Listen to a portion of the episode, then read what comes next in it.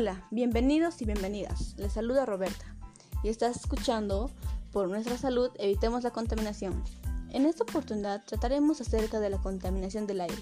Conocerás que la contaminación en los últimos años está afectando a la sociedad a nivel global, sus causas, consecuencias y medidas preventivas.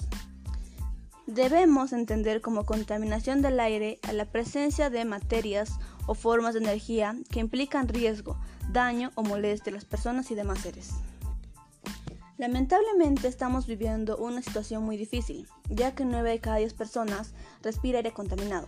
Dado esto, algunas de aquellas personas tienen enfermedades tales como cáncer del pulmón, neumonía, enfermedades respiratorias, etc. Pero todo ello es gracias también a esas personas que son irresponsables al momento en que sus acciones afectan al medio ambiente. Asimismo, entre las causas que ocasiona esta situación se encuentra la quema de combustibles fósiles, madera y otros combustibles de biomasa para cocinar, calentar y encender fuegos. Muchas fábricas y centrales eléctricas utilizan productos químicos. Ello genera contaminación y afecta especialmente al aire. Los combustibles fósiles que emanan los automóviles por su combustible emite dióxido de carbono que asciende hasta la capa atmosférica. El ganado produce metano y amoníaco, y unido a la quema de residuos agrícolas, la silvicultura y otros usos del suelo, genera cerca del 24% de todos los gases emitidos en el mundo. Los residuos orgánicos se pudren y reproducen gases como el metano, el óxido nitroso y el dióxido de carbono responsables del cambio climático.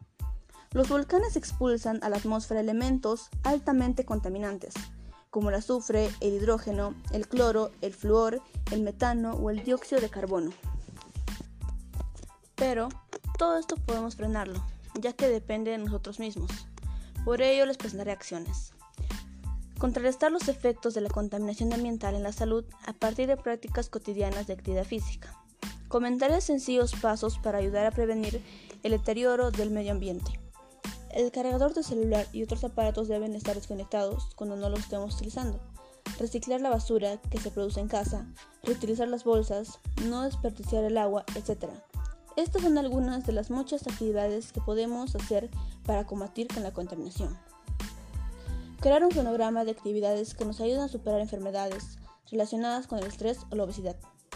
Es muy necesario tener un cronograma para el estrés y obesidad, sobre, ah, sobre todo ahora que estamos en pandemia. No debemos descuidar nuestra salud física y mental, ya que ello también nos traería graves consecuencias, nada favorables para nosotros mismos. Por ello, elabora tu cronograma. Disminuir la cantidad de residuos sólidos que producimos en casa. Es importante hacer una revisión de nuestras acciones diarias para pensar en cómo podemos reducir nuestro impacto en el clima y mejorar nuestra gestión de los residuos en casa. Reduce el desperdicio alimenticio, separa y recicla la basura. Evite el uso de bolsas plásticas, elabora compostaje doméstico, etc. Con todo lo mencionado, estoy segura que tú tomaste conciencia y te diste cuenta de la importancia de evitar la contaminación del medio ambiente. Finalmente, te invito a practicar las posibles soluciones contra la contaminación o el deterioro del medio ambiente. Gracias por permitirme llegar a ti y nos encontraremos en otra oportunidad con temas relevantes como el que hemos tocado hoy. Y recuerda, no tendremos una sociedad si destruimos el medio ambiente.